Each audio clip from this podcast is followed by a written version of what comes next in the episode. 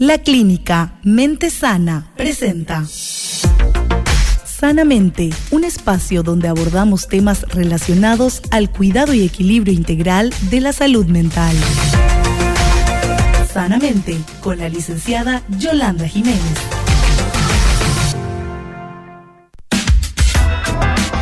Bueno, bienvenidos a Sanamente, un bloque, como decíamos hace rato, que eh, trata todo lo relacionado a la salud mental, que es muy importante tratarlo porque somos seres integrales, no solo somos eh, espíritu o cuerpo, somos cuerpo, alma eh, y espíritu y todo hay que tratarlo. Eh, hoy está con nosotros la licenciada Jazmín Martínez, ella forma parte de la clínica Mente Sana, con quien vamos a estar charlando acerca del tema ansiedad y ataques de pánico. Vino acompañado también del esposo, Víctor Vega, a quien también le saludamos en esta tarde. ¿eh? Licenciada Jazmín Martínez, qué gusto saludarte. ¿Cómo estás? Bienvenida. Muy buenas tardes, muy buenas tardes a toda la audiencia. Un placer es para mí estar acá y bueno, abierta a cualquier pregunta. Hoy vamos a hablar un poco de la ansiedad, que como sabemos actualmente es uno de los males que está atacando muchísimo a, la sociedad en general, ¿verdad? Y brevemente nomás quisiera explicarte un poco lo que es la ansiedad. Vamos. La ansiedad en sí es un mecanismo de defensa, o sea, es algo que nuestro cuerpo responde ante una situación cualquier situación, nuestro cuerpo responde con ese mecanismo de defensa. Claro. Es una reacción, ¿verdad? Porque forma parte de las emociones, ¿verdad? Hasta ahí todo bien. Hasta ahí súper bien, porque Ajá. todos necesitamos. Claro. ¿Quién no tuvo que estudiar para un examen o para una tesis y necesitas de la ansiedad como para ponerle más ganas para estudiar, para prepararte mejor? ¿verdad? Y hasta ahí todo bien. E inclusive que sientas, eh, como se dice, mariposa en el estómago cuando vas a defender tu tesis, Sí. es- también está dentro de los parámetros normales. ¿verdad? Hasta ahí estamos todo Sí, bien, ¿verdad? Sí, sí. Eh, ¿Qué es lo que pasa cuando lo que podemos hablar de algún trastorno? Podemos hablar de un trastorno cuando la ansiedad no nos permite avanzar, Mm. nos dificulta nuestro día a día. Cuando se cronifica. Cuando se Ah. cronifica. Entonces podemos hablar de un trastorno de ansiedad. Sí. Y en su máxima potencia podemos hablar de ataques de pánico, ¿verdad? Em, en sí la ansiedad no tiene un causal, eh, digamos, pero se puede dar de repente en circunstancias, por ejemplo, de personas que tienen temperamentos ya de por sí ansiosos, ¿verdad? O también ¿Cuál es un temperamento que eh, de, eh, de pronto... eh, de repente una persona sanguínea, una persona colérica, una persona que como que está adelantada al tiempo, Mm. porque hay una definición muy interesante de la ansiedad, es la mente yendo más deprisa que la vida. Y es lo Mm. que hoy en día eh, sucede mucho. Mm. En- estamos, eh, tenemos que cumplir con muchas cosas dentro de nuestro día a día y muchas veces no podemos hacerlo eh, al mismo ritmo que otras personas, ¿verdad? Entonces eso nos produce ansiedad y todo bien, hasta ahí todo bien, ¿verdad? Porque la base, la emoción base de la ansiedad es el miedo, ¿verdad? Y el miedo es una de las emociones más primitivas del ser humano. Y es muy útil, por cierto, porque el miedo nos previene, no vas a A ser cautos. Claro, a ser Sí. cautos. Mm. Mirás para poder cruzar la calle, Mm. no vas a ir en una zona donde es peligrosa. Mm. E- El miedo es una emoción que, que bien utilizada, digamos, eh, nos sirve bastante. Pero ¿qué pasa cuando el miedo se apodera de nosotros? Es, es cuando toma el control de nuestra mente, el miedo, entonces nos paraliza, literalmente. Claro. Y cuando estamos paralizados no podemos hacer nada. Bueno, eh, si ustedes quieren, eh, nosotros vamos a estar charlando hasta las 18.30, que es un poco el tiempo de duración de este podcast. Si ustedes quieren preguntar algo a la profesional, tienen algo que quieren consultar, no sé, que tenga que ver con algún síntoma, este, bueno, adelante al 0972-201-400. Yo la voy a dejar un poco desarrollar este tema a ella y luego lo voy a estar interrumpiendo con alguna pregunta aquí que la gente nos va a estar enviando. Entonces estamos hablando de lo que es la ansiedad.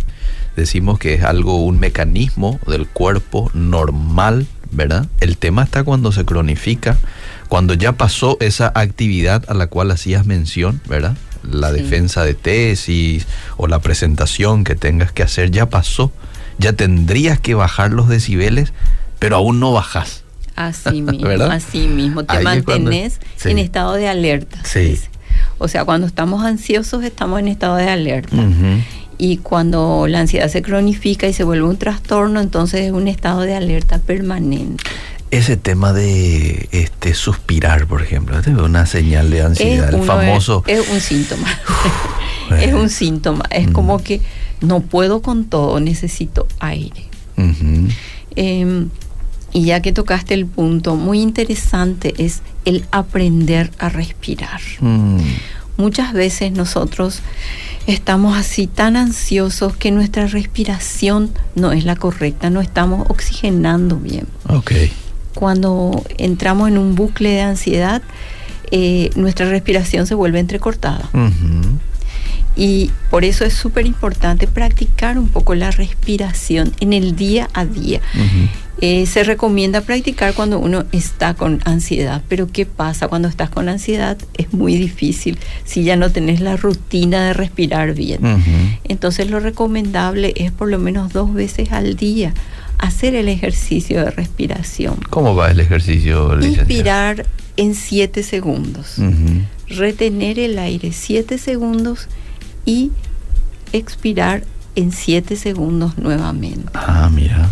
Muy bien. Y al hacer este ejercicio, Mm. eh, cuando se nota que estás haciendo bien, cuando se hincha un poquitito tu, tu diafragma, ¿verdad? Mm. Es la respiración que utilizan los cantantes. Ah, muy bien. Eh, por eso es que los cantantes pueden estar tanto tiempo con la voz, o sea, manteniendo esa voz, ¿verdad? Porque tienen aire guardado, Claro, ¿verdad? claro. Bueno, ahí está. Esta técnica va a ayudar muchísimo. Vos sabés que el solo hecho de hacer una o dos veces lo parece que ya te tranquiliza. Sí. el respirar, ¿verdad? Porque si Es- estás, si estás respirando así rápido, ¿verdad? Como, como se da en un cuadro de Sí. Eh, ese tema de detenerte ahí en los siete segundos eh, y, y después soltarlo despacito, ¿verdad? Es como que ya te relaja, ¿verdad? Exactamente. Así que, bueno, a empezar a, a utilizar en caso de que uno necesite. Claro, o sea, esa- estas son herramientas que al ser bien utilizadas sirven bastante. ¿Y qué es lo que pasa cuando uno va al psicólogo? Generalmente dice, bueno, me fui, me descargué, Sí. ya hice toda mi catarsis y yo ya estoy bien. Claro, estás bien, pero por un rato, ¿verdad? Mm. El psicólogo te da herramientas que tenés que utilizar, así como cuando vas al médico te da medicación, ¿verdad? Sí. Y si vos no tomás la medicación, lógicamente no te vas a curar. Claro. A lo mejor estás bien un tiempo y después volvés otra vez. Y eso sería el nadar más o menos en círculos. Mm. Hay mucha gente, inclusive en consultorio recibo gente que cuando está con sus ataques de ansiedad recurre, conversamos, se siente bien, eh, le doy las técnicas, las herramientas que tiene que utilizar, pero no utiliza. Mm. Entonces pasa un tiempo y vuelve a consulta con, con la misma sintomatología. Entonces es muy importante cuando vas al médico, ya diste el primer paso, o en este caso al profesional de salud mental, ya diste el primer paso de pedir ayuda, que es muy importante. Claro. Eso quiere decir que vos ya estás eh, dispuesto a recibir las instrucciones del profesional. El segundo paso es el profesional que te da las instrucciones y el tercer paso es cumplir con las instrucciones, Ok. como para lograr una sanidad, ¿verdad? Porque eh, la ansiedad debería de ser algo, eh, deberíamos amigarnos con la ansiedad Mm. y no tenerla como enemigo, ¿verdad? Claro. Deberíamos hacer un pacto con la ansiedad como para que nos sirva para hacer mejor las cosas que realizamos en nuestro día a día. ¿Cómo uno puede medir, por ejemplo, si es que está eh, teniendo ansiedad? Pues vos tenés fiebre y metés nomás acá un, este, ¿cómo se llama? El, el, el termómetro. El termómetro y ahí eh, sale, tenés 39, estás con un con una fiebre, ¿verdad? Ahora, con la ansiedad, tengo entendido que hay síntomas físicos, pero también comportamentales. Sí. Eh, eh, háblanos un poquito Sí. de eso. La ansiedad tiene síntomas físicos, síntomas cognitivos, síntomas emocionales y comportamentales. Los síntomas físicos son, por ejemplo, taquicardia, eh, dolor en el pecho, sensación de falta de aire, eh, temblores, hay gente que ese movimiento acelerado de manos y pies, Mm, los suspiros, los síntomas cognitivos son dificultad para concentrarse también que se olvida de las cosas. Le decís algo a la persona y, Mm. pero te dije ya, ay, me olvidé. Mm, Está tan ansiosa que no retiene nada, no te presta atención. ok. Después síntomas emocionales, tenés una sensación de vacío, eh, tenés miedo. El miedo Mm. es un síntoma muy importante. Y los síntomas comportamentales, como te dije, la inquietud motora, eh, la impulsividad, eh, estar en estado de alerta y también muchas veces en nuestra expresión facial. Mm, eh, es un síntoma comportamental. Yo en mi expresión facial se ve que estoy ansiosa. sí. Ok. Bueno, eh, ahí está. Estamos charlando hoy con la licenciada Jazmín Martínez. Nuestro tema para la gente que se está sumando ahora es eh, ansiedad. Estamos hablando de la ansiedad y también de los ataques de pánico. Ansiedad, ataques de pánico. ¿Qué opinas vos de los tratamientos alternativos, por ejemplo, para el tratamiento de, de la ansiedad, licenciada, verdad? Los test, por ejemplo, ya dijiste eh, y hablaste muy bien de la respiración, ¿verdad? Eh, el salir a caminar, eh, el ir a tomar un matecito con alguien a quien uno aprecia, creo que contribuye a la hora en que uno quiere lidiar un poco con una situación de, de ansiedad. Claro que sí, todo, todo lo que te haga bien contribuye. Y se está comprobado científicamente y ahora vas al médico por cualquier consulta y te dije actividad física. Sí. Sí o sí tenés que hacer actividad física, porque la actividad física nos ayuda a liberar el estrés. Mm. Eh, aparte de la actividad física, si hay algo que te gusta, como pintar, tejer, bordar, cualquier tipo de actividad que relaje tu mente. Eso es lo que se necesita, relajar la mente. Ajá. Y todo ese tipo de actividades ayuda muchísimo el escribir, Mm. el famoso journaling. Vos escribís, ¿cómo te sentís? Escribís tus emociones. Estoy eh, frustrado o frustrada por tal o cual motivo. Es una forma de, de liberar un poco tu estrés también. Vos estás, es como que le estés contando a alguien, le estás contando a tu diario, digamos Claro. cómo te estás sintiendo y ayuda. Y te ayuda también a ver después en otro momento en qué momento vos te sentiste así con ese miedo exagerado, ¿verdad? Porque hay veces que uno no reconoce cuándo se siente con más miedo o con más ansiedad. Mm. Cuando una persona reconoce, se conoce bien, importantísimo conocerse bien Conocerse es clave. hacerse esa introspección, Mm. hacer esa introspección, mirarse un poco a uno mismo, ver un poco qué es lo que está pasando Mm. conmigo, con mi cuerpo, con ¿Por mi qué mente. me siento ansioso? ¿Por qué estoy preocupado? ¿Por qué ando suspirando? ¿Verdad? Así Ir hasta... Ir hasta la, la raíz, que es sí. súper importante, ¿verdad? Eh, porque todos los tratamientos funcionan si es que uno los pone en práctica y es constante, que es súper importante también. La alimentación supongo que también, También. tiene su... También es importante porque somos, como vos dijiste recién, somos eh, eh, físicos, eh, somos mentales, a- de alma y espirituales. Y todo es importante. No, yo hablo mucho con mis pacientes y les hablo de la parte espiritual, ¿verdad? Mm. Muchas veces no puedo hablar de una creencia, pero le hablo de, nuestros, de un ser superior, que es Dios, y que es súper importante poner también nuestra confianza y echar también nuestras cargas Hmm. a Dios, ¿verdad? Ujú.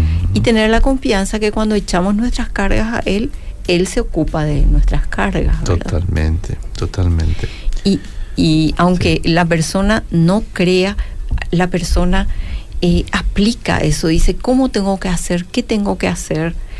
Y más o menos le explico que es súper importante porque una forma de hacer brevemente, de hacer también el famoso mindfulness que le llaman ahora que está muy en, Ah. en boga, es también reflexionando y uno puede reflexionar. Yo, por ejemplo, elijo reflexionar en la oración. Mm.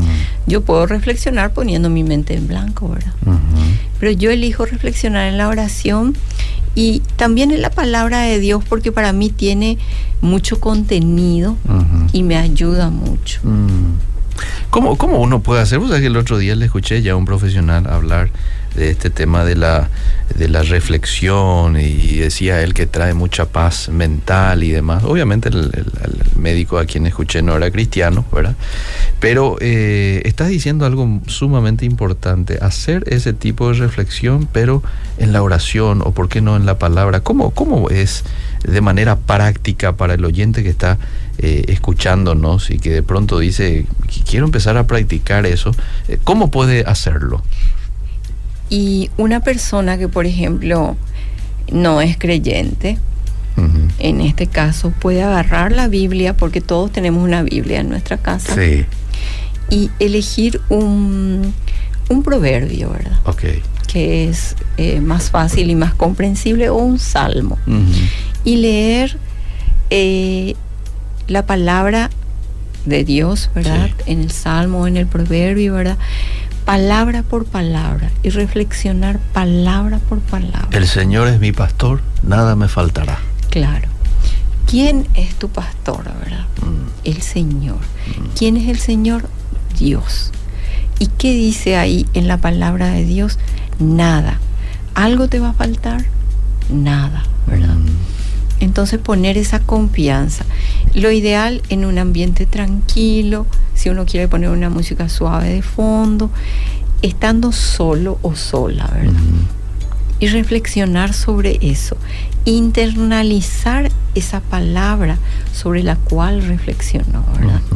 Internalizar y tener como, inclusive hay gente que tiene como un rema, le llaman. Mm. Entonces cuando está así con esa ansiedad, así que ya, ya no resiste, le sudan las manos, recuerda esta frase y Mm. repite, verbaliza. Mm. Es muy importante verbalizar porque al verbalizar nosotros escuchamos nuestra voz. Entonces es diferente, vos estás leyendo, vos no escuchas tu voz, vos lees. Sí. Y es de doble sentido el, el verbalizar. Mm. Eso se fija mejor en nuestra mente. Y es importante, ayuda. Cuando una persona está así muy ansiosa, eh, le doy estos consejos y recibe y acepta, no es reticente. Mm. Inclusive con adolescentes he hablado de esto y, y sí, le dicen, voy a hacer. Y le doy, yo, yo misma le doy el, el versículo y lleva y dice, voy a hacer. Intentar, lindo. podemos intentarlo hacerlo juntos acá, le digo. Mm. Y de paso respiramos. Mm. Si no podés respirar, hay una técnica muy interesante que es uso con los adolescentes, respirar porque te dicen, no, no puedo porque eh, me falta el aire cuando respiro. Bueno, vamos a usar, yo tengo un elemento muy espectacular traído del extranjero, le digo. Mm. ¿Y qué es? Le dicen, Mm. y saco un globo. Eh, Me vas a inflar el globo. Sí. Y empieza a inflar, ahí ya está haciendo el ejercicio de respiración. Ah, lo que dijo hace un momento que no le salía. Claro. Ahí ya, ok. Ahí ya está haciendo. Bueno, infla, ahora vas a atar el globo. Mm. y tengo un pincel y ahora vamos a ponerle nombre, frustración, ansiedad, enojo, lo que sea. Mm. Y le pone el nombre, bueno, ahora vas a romper, así con mucha fuerza, Mm. y rompe. Se acaba de ir, Mm. se acaba de ir esa emoción que te estaba eh, dificultando tu día a día. Ya. No es mágico, pero Pero sirve para la mente, claro. Exactamente.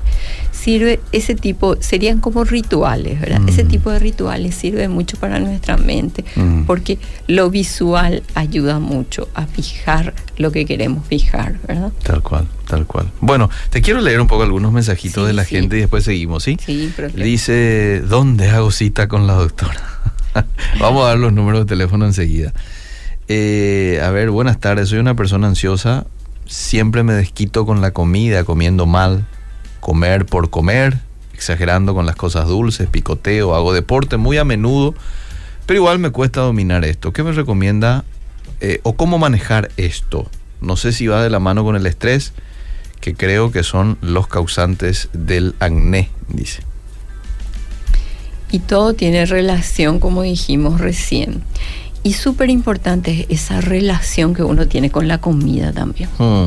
En muchos casos uno tiene una muy mala relación con la comida, porque utiliza la comida para desquitarse, como dijo Hmm. esta oyente, ¿verdad? Y la comida realmente tiene que ser como un medicamento, un alimento, pero un medicamento tiene que hacer bien al cuerpo. Ah, Tenemos que comer para sentirnos bien y para que esto eh, evite enfermedades en nuestro cuerpo, ¿verdad? No comer y después sentirme mal, me duele el estómago, no puedo estar, me sale acné, tengo problemas eh, orgánicos a causa de mi mala alimentación, ¿verdad? Entonces es muy importante que empiece uno a ver qué relación tengo con la comida. Me hace bien. El cuestionarse es algo muy importante también. Mm. El debatir, Ok. el debatir los pensamientos, porque antes de la acción de comer tuvo que haber habido un pensamiento. Muy bien. Un pensamiento, una emoción y una acción. Sí. Va así es. En segundos sucede eso Mm. pero va de la mano. Yo pienso eh, en una situación que me produce estrés Mm. y entonces ya siento esa, esas ganas, ese, esas ganas de comer, esas ganas de hacer un atracón y después ya directamente voy a la compulsión que es el comer. Empiezo a comer, comer, comer. O sea, la ansiedad siempre empieza con un pensamiento. Siempre. Siempre empieza con un Mm, pensamiento. De ahí que tenemos que ser cuidadosos en qué estamos pensando.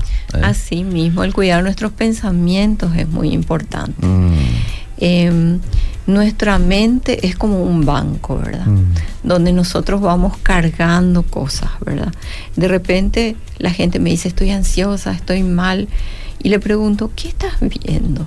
Y sí, miro las noticias tres veces al día. Ah, ¿Qué estás escuchando? Y no, le escucho a este, este, este.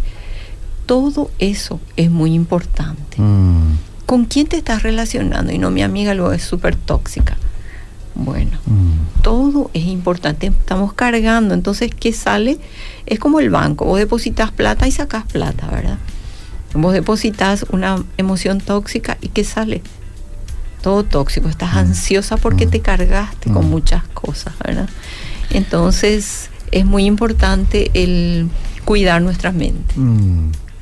Vos sabés que hoy el, el- el tema de, la- de las noticias está tan contaminado todo, ¿verdad? Porque eh, yo no sé si este, estamos viviendo en un mundo tan feo, porque así es como te lo pintan las, los medios de comunicación, o es lo que vende y ellos se han dado cuenta de eso, ¿verdad? Entonces continúan con ese tipo de noticias. Probablemente también, porque ellos miden, pues, miden qué es, cuáles son las noticias que Claro. más la gente consume. Sí. Y la gente de por sí se va a lo negativo, ¿verdad? Llama la Así. atención, despierta la curiosidad y eso como que eh, alimenta aún más el negocio. Ahora, lo que, lo que mucha gente te dice es, bueno, yo leo las noticias, lo que está pasando en el país, pero a mí no me hace mal. Yo manejo, yo controlo. ¿Es cierto eso? ¿Se puede controlar, administrar o llega un momento en donde te vas a terminar afectando? Y si es que consumís demasiado, yo creo que va a llegar a afectarte. Pero si es que vos medís lo que vas a consumir, bueno, Mm.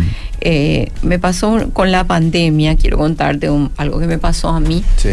Había tanta información, Era todo el tiempo, Sí. todo el tiempo comunicados. Sí. Y yo veía a las 7, a las 9, a las 2, como no había nada que hacer, entonces Sí. eran noticias. Y me dice un día mi hijo, y miraba los titulares y después el desarrollo de las noticias. Ajá. Me dice, mami, ¿vos ya miraste los titulares? Sí. Y ahí ya está toda la información, me dijo. ¿Por qué estás mirando el desarrollo? No te hace mal. Y eso me ayudó un poco a reflexionar. Mm. Realmente el desarrollo de las noticias muchas veces dura muchísimo tiempo.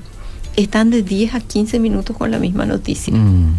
Y la misma cosa, están dando vueltas. Y eso en cierta manera no es positivo para nuestra mente. Mm. adentrarnos tanto en ese problema. No digo que tenemos que, que darnos la vuelta y no hacer caso a lo que sucede en nuestro país. Es súper importante estar informados. Pero hay que saber tomar, hay que tener filtros también para la información. Mm. Hay que tener filtros. Esto eh, me hace bien, si me hace mal voy a dejar. O Mm. voy a ver las noticias. Si veo a las 7, no hay necesidad que vea a las 12 ni a las 7 de la tarde. no. Tal cual, a eso estaba pensando, ser disciplinado, ¿verdad? Quizás marcar ahí un horario para ver, qué sé yo, de 7 a 8 de la noche. Hay que darle ya la última hora a- Sí. y no a la mañana para que eso ya te vaya a... Y sí y no. eh, Porque hay una técnica muy interesante para conciliar el sueño, ajá, sí. que es la técnica 321. ¿Cómo es eso? La técnica 321 es tres horas antes actividad física, dos horas antes pan- eh, al- eh, cena, perdón, y una hora antes pantallas. O sea, Ah, si vos viste hasta las nueve pantallas, las 10 te acostás y te va a costar un poco. Ok, muy bien. Bueno, tiene que ser antes entonces, 4 o 5. Eh, y sí, un poquitito antes. Excelente. No, pero a lo que voy es a que uno sea disciplinado, ¿verdad? Sí. Porque hoy pues lo que perdemos es la disciplina al tener un smartphone. ¿Por qué? Así Porque vos tenés allí las eh, los indicativos, ¡pum! te llega, ¿verdad? Te llega Sí. ya una noticia, una notificación, vos te vas, revisaste hace 10 minutos nomás una noticia, pero ahora como te, te llegó otro, estás revisando otra vez. Después ya te llega otro, un mensaje. Después ya el Twitter, después ya... Y no tenemos límite. No, Ya haré ese todo el día, entonces estamos todos bombados nuestra mente, ¿verdad? así mismo. Eh, la disciplina. Bueno, te leo algunos mensajes Sí. más. Wow, qué bien explica la doctora, dice. Buenas tardes. El pánico, ansiedad, que da cuando debes ir al médico, pensar que se tiene algo malo. Una simple consulta se convierte en una crisis. Eh, y hay mucha gente que no quiere ir precisamente por el miedo al médico, al ya que si me sale algo Claro. en el estudio, ¿verdad? Y podría también manifestarse de esa manera. el- Claro, se puede manifestar como un ataque de pánico. Un ataque de pánico es como un golpe de estado, ¿verdad? El miedo monopoliza nuestra mente.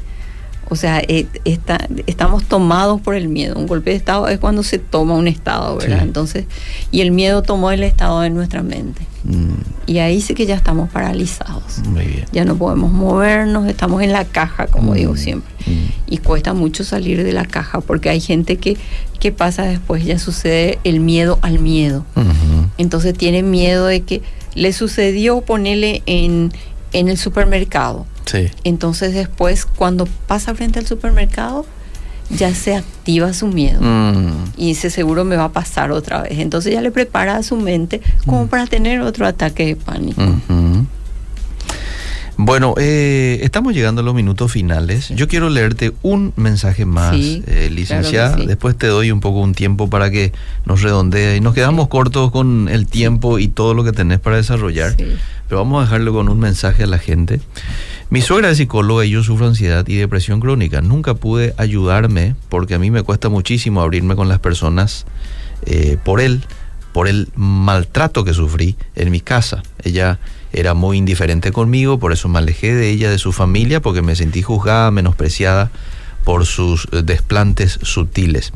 La pregunta es, ¿qué me recomienda que haga con estas personas licenciadas? Porque le amo mucho, amo mucho a mi esposo, pero nuestra relación tuvo muchos problemas porque él no me escuchaba, solo escuchaba lo que dicen sus padres. Y ese efecto trajo mucha, lastimó mucho a la relación. eh, Dios es mi psicólogo, es mi ayudador, porque en las personas es difícil confiar, aunque tengan títulos. Bueno, no estamos tan de acuerdo con esto. Yo por lo menos, ¿verdad? Con lo último que dice, porque está bien, Dios es nuestro psicólogo, pero también Dios ha dejado personas capacitadas que a uno los puede ayudar en momentos de crisis como esos. Claro, totalmente.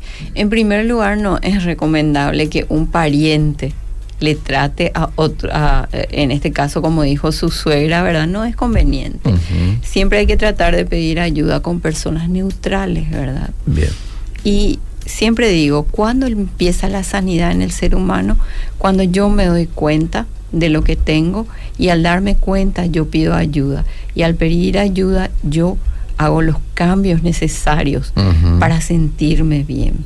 Bien. Eh, no pedir ayuda y volver otra vez, así como hablamos hace rato, nadar en círculos, mm. volver otra vez a lo mismo. Si yo pido ayuda, tengo que ser constante y acá está la disciplina también. Okay. Eh, empecé un tratamiento y tengo que terminarlo. Muy bien. Hasta que el psicólogo me diga, bueno, estás de alta, ¿verdad? Y entonces ahí, cuando yo me sienta fuerte como para enfrentar, ahí yo termina mi tratamiento, ¿verdad? Eh, muy importante es que haga el tratamiento. Dios ayuda muchísimo. Mm. Hay que sanar los traumas primero. Mm. O sea, para acá evidentemente que su ansiedad y su depresión es por los traumas que tuvo en la infancia, ¿verdad? Y esos traumas hay que sanarlos. Cuando uno sana los traumas, uno puede hacer el tratamiento de ansiedad y depresión después, ¿verdad? Porque no se puede hacer todo junto. Hay que tratar primero los traumas, después hay que tratar la ansiedad, después hay que tratar la depresión. Y en el caso de depresión es muy importante. Yo doy crédito que el psiquiatra ayuda muchísimo. Porque ya hay un desbalance químico. Entonces hay que regularizar eso. Y hay que confiar en la medicación. La medicación así, en forma disciplinada, es muy buena. Y el psiquiatra se va dando cuenta cuando uno va mejorando y va cortando la medicación. Y con el psiquiatra está el psicólogo también. No es la depresión se trata con dos profesionales, psiquiatra y psicólogo. Mm. Eso hay que entender también, porque mucha gente quiere ir solo al psiquiatra o solo al psicólogo y es muy difícil, así que uno mejore, ¿verdad? Ya. Bueno, yo quiero dar los números de teléfono donde la gente puede comunicarse con los profesionales de Mente Sana, 0984-349-390. 0984-349-390. Eh, lo pueden encontrar en redes sociales también, están como sanamente. Y aquí voy a dar otro número que es el 0984-935-906. ¿eh? Ok, este 0984-935-906 puede contactarse con los profesionales de Sanamente en caso de que usted necesita alguna atención más personalizada. Por ello quiero agradecerle mucho por su tiempo, licenciada. Gracias por su visita, gracias por compartir esta serie de información muy importante que bien aplicada en la gente los va a llevar a encontrar una salida en un momento de crisis por la cual esté atravesando. Asimismo, les animo, cuando ustedes se dan cuenta que hay alguna sintomatología, cuando sienten que no está funcionando bien algo en ustedes, cuando no pueden dormir, cuando eh, sienten eh, opresión en el pecho, eh, movimientos de piernas, de manos, sudor excesivo, eh, suspiros y ya no pueden con eso, acudan a profesionales. Para eso están los profesionales. Y en todos los espacios de salud mental hay profesionales de todos los niveles. Eh, refiriéndome a la parte económica, ¿verdad? Se consiguen también en los centros de salud y estamos en sanamente mente sana, perdón, también con un equipo súper espectacular de profesionales que estamos para servirles. Eh, se puede sanar la ansiedad, se puede eh, gestionar la ansiedad mm. y les animo a que acudan a alguien, a que hagan algo por ustedes mismos. Mm. Es muy importante. Muy bien, muchísimas gracias por la visita. Un placer, estamos a las órdenes. Seguimos. Sanamente, un espacio dedicado al cuidado y equilibrio integral de la salud mental todos los miércoles desde las 18 horas por Obedira FM. Fue una presentación de la clínica Mente Sana.